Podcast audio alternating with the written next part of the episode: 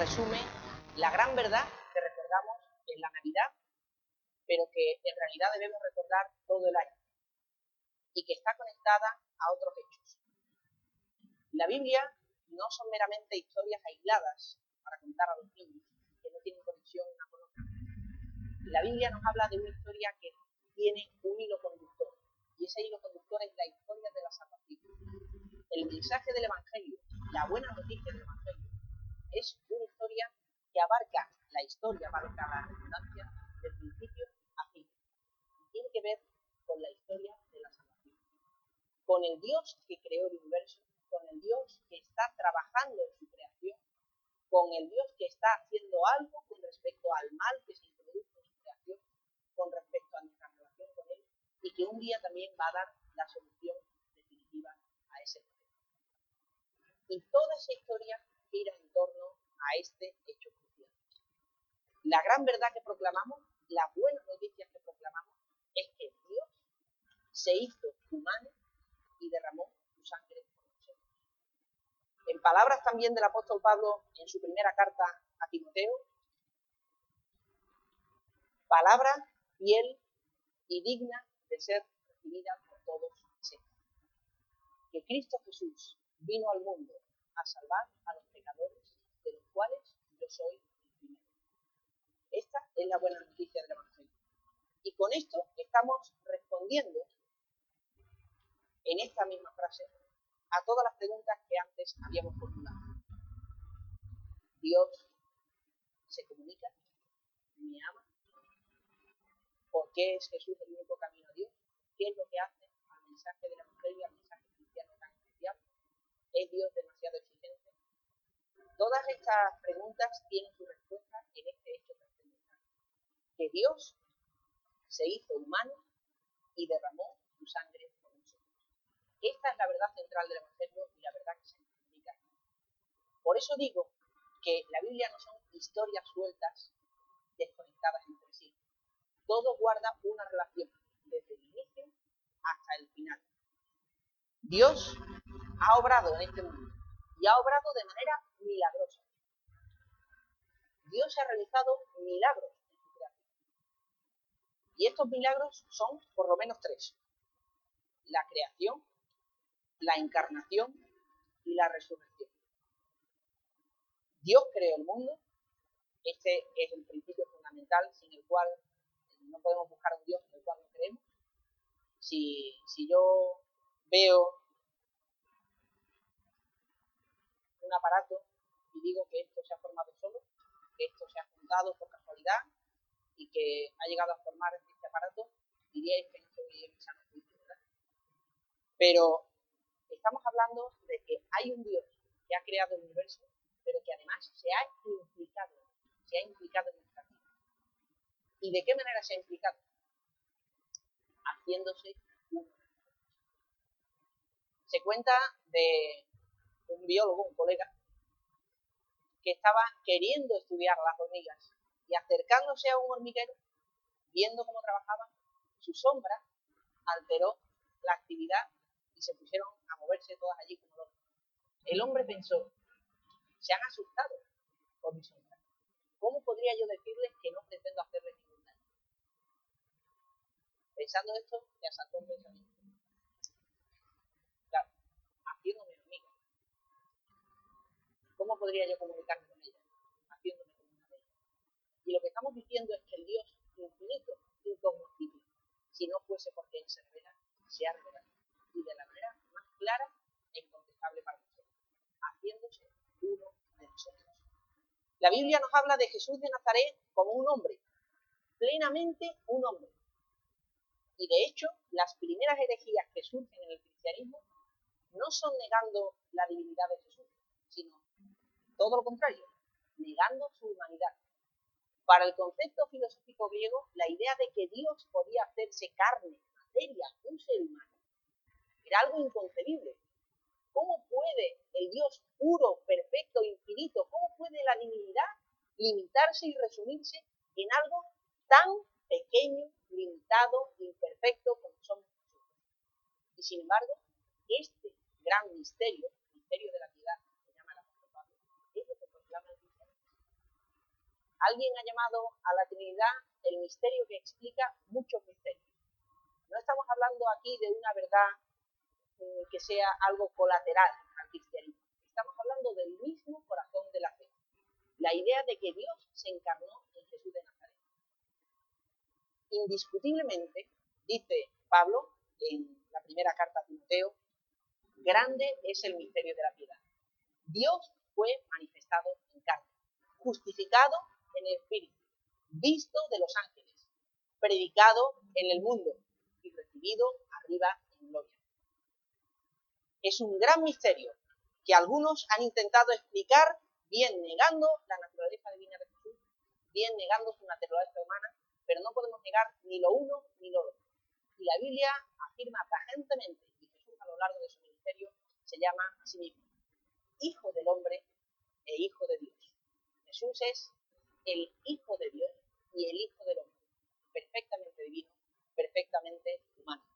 Pero es más, Jesús lo hace de una manera que no es como lo haría precisamente un impostor, porque cualquiera eh, de nosotros, o un, ser humano, cuando se quiere dar importancia, ¿qué intentamos? Colgarnos medallas. Y lo que hacemos muchas veces es resaltar nuestra pequeñez. Estamos tan necesitados de cariño y de éxito que buscamos la manera de hacernos notar. Pero Jesús es precisamente lo contrario. La grandeza de que se acerque a los evangelios es tal que es la de alguien que oculta su identidad. Es el rey que va de incógnito paseando por el pueblo. No es el que va diciendo, miradme cuán grande soy. Es aquel que manda callar a los espíritus inmundos porque le conocen. Es aquel que sana a los enfermos y dice, no lo vayas proclamando por ahí.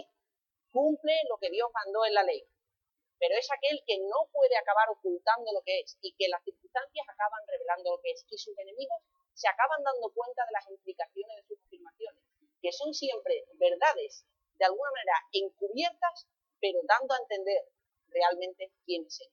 Cuando se acerca un paralítico, Jesús le habla con misericordia y le dice, ten ánimo, hijo, tus pecados te son perdonados.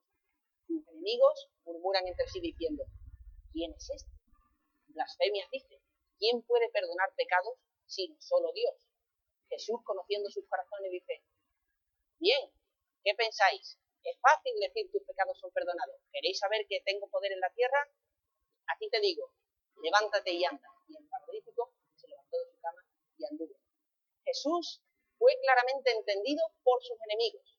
El mejor testimonio que podemos presentar muchas veces los cristianos es precisamente el de que los propios enemigos de Cristo presentaron una magnífica defensa de quién es cuando dijeron precisamente, y fue por lo que que estaba proclamando ser hijo de Dios, haciéndose igual a Dios. Pero es más, sus enemigos no pudieron lanzarle mejor cumplido y darnos mejor esperanza que cuando viéndole comer con prostitutas y publicanos dijeron, este a los pecadores recibe. Y qué gran verdad dijeron sin saberlo. Porque la buena noticia del Evangelio es que el gran rey, precisamente por su grandeza, nuestro Dios demuestra su grandeza en su humillación. Demuestra su grandeza en que Él no necesita que lo lleven bajo palio. Jesús no necesita que le cubran de oro, no necesita que lo paseen sobre un altar. El Dios que adoramos, el creador de cielo y tierra, demostró su grandeza humillándose hasta lo sumo, naciendo en un lugar pobre e ignorado por todo el mundo. ¿Sabéis los arqueólogos tardaron mucho en encontrar la aldea de Nazaret, porque es una aldea muy pobre. Si pudiésemos decirlo en lenguaje nuestro, podríamos decir que Jesús nació en el Bronx. Si hablásemos en Sevilla, diríamos que nació en las 3.000 viviendas, en el polígono sur. Nació en la parte más marginal que podía haber nacido. Experimentó lo que era ser humano desde el mismo instante de la concepción. Experimentó lo que es ser gestado. Experimentó lo que es llorar, pasar hambre, cansancio, sufrimiento. Dice la Biblia que Él quiso hacerse en todo semejante a sus hermanos, es decir, a nosotros, a la humanidad, pero con una sola excepción, sin pecado. Él fue tentado, en todo padeció como nosotros. De tal manera que la Biblia nos presenta un sumo sacerdote, un sumo pontífice, que se llama Jesús de Nazaret, que puede compadecerse de nosotros. No tenemos un Dios que sea ajeno a nuestro sufrimiento. Cuando las personas preguntan, ¿Dónde está Dios cuando se sufre? ¿Quién es este Dios exigente? Podemos responder una cosa. No tenemos todas las respuestas, pero sabemos que Dios no es indiferente a nuestro sufrimiento, porque Él lo ha experimentado y lo ha experimentado hasta Jesús. Esta es la buena noticia del Evangelio. Tenemos un Dios que no es indiferente a nuestro mal, que se ha identificado con nosotros, que ha bebido y ha curado la copa del sufrimiento. Un joven estudiante musulmán estaba realizando una tesis de investigación sobre el sufrimiento en su libro sagrado. Al investigar y cotejar diversas creencias, descubrió el mensaje del Evangelio que nos habla de que Dios se encarnó en la persona de Jesús. Este joven dejó al final de su investigación sus reflexiones escritas y dijo, me cuesta entender que según lo que me han enseñado, Dios el Todopoderoso ha sometido al hombre a una experiencia tan radical que lo marca de una manera tan profunda como es el sufrimiento. Y sin embargo, él está distante, ajeno a todo esto, sin haber experimentado lo que nosotros padecemos. Y sin embargo, me encuentro a este hombre, Jesús de Nazaret, que proclama su divinidad, que desciende al mundo a experimentar nuestro sufrimiento. Y solamente puedo llegar a una conclusión, que de ser esto así, el Dios lejano y distante que está en su trono debería dejar su sitio al Dios Jesús de Nazaret, a menos que Dios y Jesús de Nazaret sean uno. Por eso podemos decir, como varios insignes en la historia han dejado dicho, que si alguna vez el hombre fue Dios o Dios fue hombre, Jesús fue ambas cosas. Es por eso que Kafka decía que ante Cristo se sentía mareado ante un tremendo abismo de luz. Es por eso que ante la figura de Jesús todo el mundo debe reconocer que hay en él una grandeza inexplicable en términos humanos. La Biblia nos habla de que Jesús no nació y empezó a existir como cualquiera de nosotros. La Biblia nos dice que Jesús ya había comenzado a existir en la eternidad. Cuando los líderes judíos le preguntaron a Jesús, ¿quién te haces a ti mismo? Porque llegó a decir que Abraham, el padre Abraham, venerado padre Abraham, se gozó de que iba a ver su día y lo vio y se gozó. Le dijeron, tú no tienes ni 50 años y ya has visto a Abraham. La respuesta de Jesús lo dijo estupefacto. De cierto os digo, antes que Abraham fuese, yo soy. Las palabras de Jesús literalmente no fueron yo he sido, ni yo existo, fueron yo soy. Y para sus interlocutores judíos esas palabras tenían un claro significado. Era nada más y nada menos que una apelación al nombre divino de Yahvé, de Dios. Estaba diciendo que Jesús era el gran yo soy. Varias veces en el Evangelio de Juan Jesús repite una y otra vez, yo soy la vid verdadera, yo soy la puerta, el que por mí entre será salvo, yo soy el pan de vida, el que de mí coma nunca tendrá hambre y tendrá la vida eterna, yo soy la resurrección de la vida, el que cree en mí no morirá para siempre. Yo soy el buen pastor, el buen pastor que da su vida por las ovejas. Yo soy el camino y la verdad y la vida. Jesús no dice yo conozco el camino, yo conozco la verdad, yo conozco la vida. Lo que hace a Jesús tan diferente de cualquier líder religioso es que Jesús no dice yo conozco, dice yo soy el camino, yo soy la verdad y yo soy la vida. Las enseñanzas de Jesús son inseparables de su persona. No importa la vida que hayan tenido otros grandes pensadores o líderes religiosos, sus enseñanzas quedan, podemos sacar buenas cosas de ellos, eh, otras quizás no, pero esas enseñanzas son independientes de quién las haya dicho. Sin embargo, no es así con Jesús de Nazaret. Jesús está diciendo que su enseñanza depende de quién es su misma persona, depende de su identidad y depende además de lo que él vino a hacer en este Depende de que él vivió una vida perfecta, murió en la cruz por nuestros pecados y resucitó al tercer día. Y volverá un día para poner fin a la historia. Eso es lo que hace a Jesús tan especial. Jesús, siendo el más grande, se hizo el más humilde. Era el más rico y por nosotros vivió en la pobreza. Era el Señor de todas las criaturas y tomó la condición de esclavo. Los ángeles le rinden homenaje y los hombres le desprecian a lo suyo vino y no fue recibido. A su ilimitado amor los hombres respondieron con odio. Tenía el derecho de exigir, de exigir, pero solo pensó en dar. Era la fuente de vida eterna y pidió que una mujer samaritana le diera. Y en la cruz dijo, tengo sed. aliviaba los padecimientos de los hombres y sufrió más que ninguno. Cuando le maldecían, no respondía con maldición. Cuando padecía, no amenazaba. En lugar de vengarse, perdonó. Él, el justo, murió por los injustos. Hijo de Dios, hijo del hombre, hombre perfecto, Jesucristo hombre, se dio a sí mismo en rescate por todos. El nombre de Jesús es anunciado por el ángel antes de su nacimiento. Y le he dicho a José, no temas recibir a María tu mujer porque lo que ha ocurrido viene por un milagro obra del Espíritu Santo. Y el niño que va a nacer llamarás su nombre Jesús, porque él salvará a su pueblo de sus pecados. ¿Sabéis qué significa Jesús? Yahvé va el nombre antiguo eh, de Dios, salva. O dicho de otra manera, Dios Salvador. Eso significa Jesús. Y ese nombre le es dado porque Él salvará a su pueblo. Él es el Dios Salvador. El nombre que es anunciado también por Isaías, lo hemos visto varios siglos antes, llamará su nombre admirable, consejero, Dios fuerte, Padre eterno, príncipe de paz. Su nombre es también llamado, un poco antes, en el mismo libro de las profecías de Isaías, Emmanuel, que quiere decir Dios con nosotros. El Evangelio explica este nombre. No solamente lo dice, explica su significado. Jesús se llama porque en Él se cumple ese significado.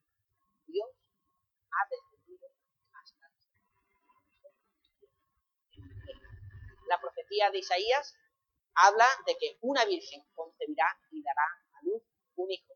Esta profecía fue realizada siglos antes de Jesús tenemos además manuscritos del Mar Muerto que, que datan del siglo II antes de Cristo, así que no hablamos aquí de nada fabricado a posteriori, sino que eh, tenemos comprobación de, de las evidencias de que fue profetizado su nacimiento, su sufrimiento, antes de que él existiese. Pero de tal manera que no fue algo que captaron ni sus propios seguidores, hasta que todo esto fue cumplido y acontecido. Y entonces, entonces cobran de que Dios todo lo había dicho anteriormente por los profetas y que Él era el Salvador del mundo desde el principio de los tiempos. Siendo esto así, esta sección de, la carta a los filipenses comienza precisamente diciendo, haya pues en vosotros este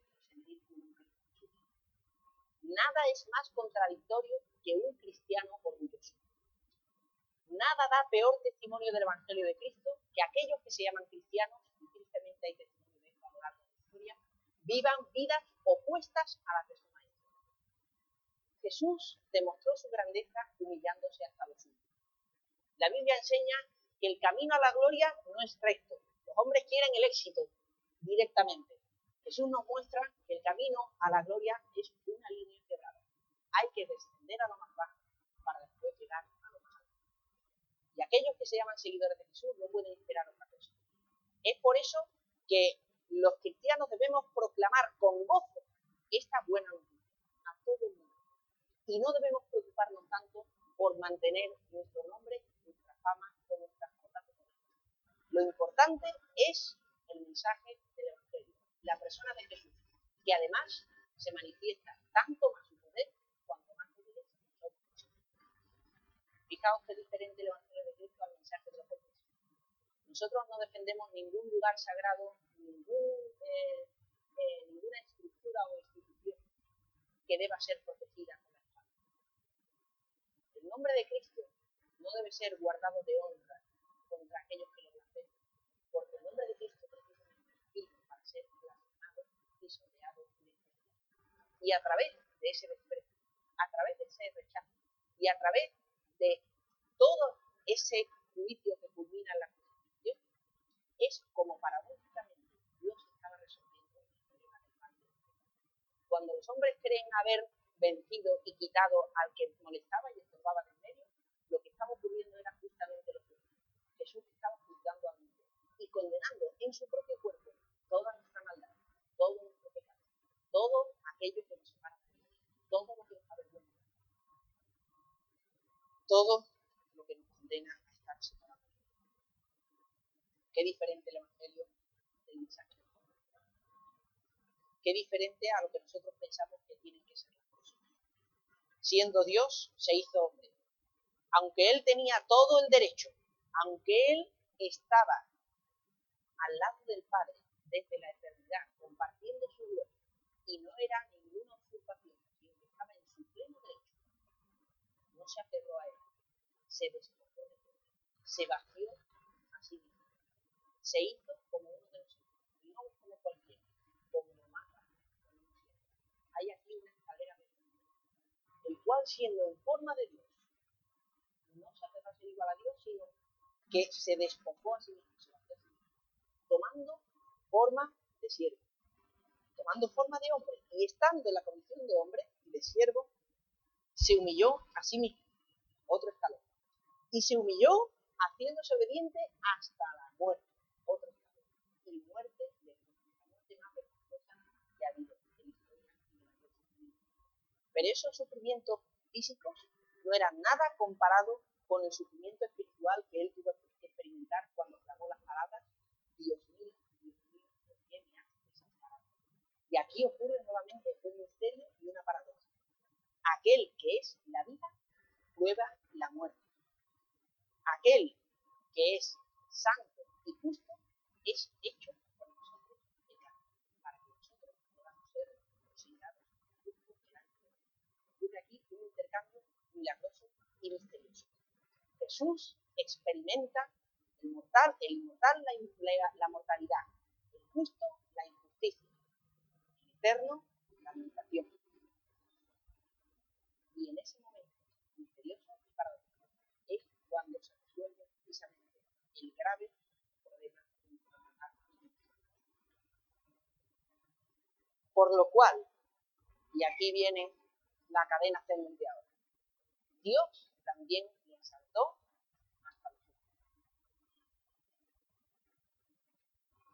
Jesús experimentó la humillación hasta la muerte. Pero dice la Biblia, era imposible que fuese El error que cometen los pensadores humanos muchas veces al hablar de Dios es que aplicamos a Dios nuestro pensamiento razonamiento humano y decimos, si Dios es bueno, no debería permitir el mal. Dios nos sorprende de otra manera. Dios incrusta el mal en sus planes para él sacar. Y lo hace sacando de sí. Diríamos, si Dios es inmortal, Cristo no podría vivir. Porque Jesucristo es Dios, no puede ser retenido. Gusta la muerte, no tiene la última palabra. El mensaje cristiano mal existe, pero el mal no tendrá la última palabra. La última palabra la tiene. Y ahí está el milagro. Imposible era que fuese retenido por muerte, por lo cual Dios, el Padre, también le exaltó hasta Jesús. Y así vemos como a lo largo de todo el Nuevo Testamento se habla de Jesús. Es superior a Moisés, superior a Abraham, superior a los ángeles, superior a cualquier criatura y a todas las cosas, porque por él y para Él son todas las cosas. Porque Él las creó, pero además con tanto más derecho, porque Él nos ha rescatado. Él ha ganado por derecho, por su esfuerzo, lo que ya le pertenecía como creador, lo ha ganado como salvador. No sé si habéis escuchado una historia, es muy sencilla, yo la escuchaba de pequeño, de aquel niño, Pedrito. Las grandes historias son las que vale la pena entender hasta este niño tenía un barquito, un barquito que su padre le había regalado y con el cual podía jugar en el agua. Pero en un momento jugando con él, el barquito se perdió. Cuando él fue, ya no estaba, se habría llevado la corriente, el caso es que había desaparecido. Estaba muy triste, pero paseando un día, vio en el escaparate de una tienda de, artículos que ese barquito hombre, pero aquí que él tanto quería y estaba. Pero ¿cómo iba a explicar en la historia? Ahí había un precio justo y ese era el precio que había que pagar si quería ganar Así que Federico, contento, pagó el precio por el barco y se lo llevó a casa. diciendo, Marquito, eres mío, eres doblemente mío. Mío porque eras mío al principio, pero mío además porque te recuperé. Y la buena noticia del Evangelio es Jesús puede decir, eres mío, doblemente mío, porque te creé y porque te salvé. Esto será así, evidentemente, si nosotros se lo pedimos, si buscamos su perdón y confiamos en lo que ha hecho. Porque habrá un día en el que toda lengua confesará que Jesús es así, en el que toda rodilla se doblará. Pero ese día ya no habrá opción de hacerlo voluntariamente. Ese día ya no habrá oportunidad de ejercer la fe y demostrar lo que hay en nosotros. Ese día la evidencia se hará palpable. Y ese día ya no habrá vuelta. Y aquellos que no quieren conocerlo ahora y abogado de Jesús, lo Dios. Pero querido amigo, querida amiga, hoy Él te dice, quiero ser tu abogado, quiero ser tu Salvador, quiero ser tu defensor. ¿Quieres tú que Él lo sea? El pasaje que se cita aquí al final también es una cita, curiosamente, del profeta Isaías. Alguien ha llamado al libro de Isaías el quinto evangelio, pero no solamente Isaías. Vamos, si recorremos todo el Antiguo Testamento, todo el Antiguo Testamento habla de él. Ya desde los primeros sacrificios que se ofrecían apuntaban al Cordero de Dios que debía morir. Ya desde el primer anuncio en el jardín del Edén de que la, la semilla, la simiente de la mujer, aquel que fue nacido de mujer, eh, de varón, habría de aplastar a la serpiente antigua Satanás en la cabeza. Ya desde el primer comienzo en Antiguo Testamento se habla de la. Y esto es explicado a lo largo y ancho del mundo. Cómo todo apuntaba a él. Y aquí tenemos un pasaje en Isaías en el cual es Dios mismo, Yahvé, el Señor, el que dice, vivo yo, dice el Señor, que ante mí se doblará toda rodilla y toda lengua. Este pasaje es tomado aquí por el apóstol Pablo y es aplicado a la persona de Jesús. Toda lengua se doblará y toda lengua confesará el nombre de Jesús, para que en el nombre se doble toda rodilla de los que están en los cielos y en la tierra y debajo de la tierra. No hay rincón de la creación que no acabará reconociendo su soberanía y su señoría. En estos días donde los políticos van consultando encuestas a ver por dónde soplan los vientos para alinearse con, la mayoría y así acabar más votos, incluso en la política internacional para ver a quién debemos favorecer, a ver quién tiene probabilidades de victoria en un conflicto. Pues, querido amigo, si quieres ponerte del lado vencedor, que sepas que un día toda lengua va a confesar que Jesús es el Señor. Porque honrando al Hijo damos gloria al Padre. Y el Espíritu Santo clama dentro de nosotros. Ven, Señor Jesús. Esperamos como la novia espera al esposo, para celebrar ese banquete que no terminará nunca, estaremos siempre de celebración con él. Y por eso con el Espíritu. Ven, Señor Jesús. Que